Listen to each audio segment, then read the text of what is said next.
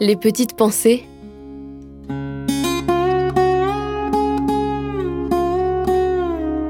Terroir, héritage et savoir-faire. Le jardin de germes d'espoir. Un des principes du jardin, c'est d'accueillir tout le monde dans sa diversité. Donc on a aussi bien des personnes âgées, des étudiants, euh, le milieu social est très différent, mais ce qui est magnifique dans un jardin, c'est qu'on est tous jardiniers. Et ça, je pense que ça fait partie des rares lieux qui permettent cette mixité sociale. L'accueil des enfants, c'est aussi quelque chose d'important parce que une famille qui vient, on en avait une qui nous redisait, ben, quand elle est venue avec ses enfants, le fait de venir arroser les légumes, les enfants ont eu envie de manger les légumes. Ils se sont dit, ah mais oui, c'est les légumes que j'ai arrosés, je les ai vus grandir. Le même légume dans l'assiette, euh, elle me disait, mais sinon ils n'auraient jamais mangé ça. Les haricots, ils en auraient jamais voulu.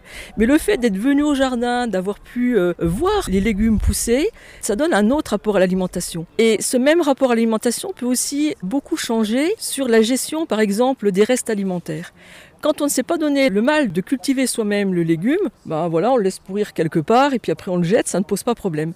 Enfin, du moins, ça devrait, mais on a une relation qui est différente à l'alimentation. Quand on, a pris le, le temps de s'occuper des légumes, de venir euh, semaine après semaine, on a la joie de la récolte. On a le légume, on est tout content. Oh purée, ça y est, ça a marché. Euh, et quand on les a dans le frigo, ben on y fait attention.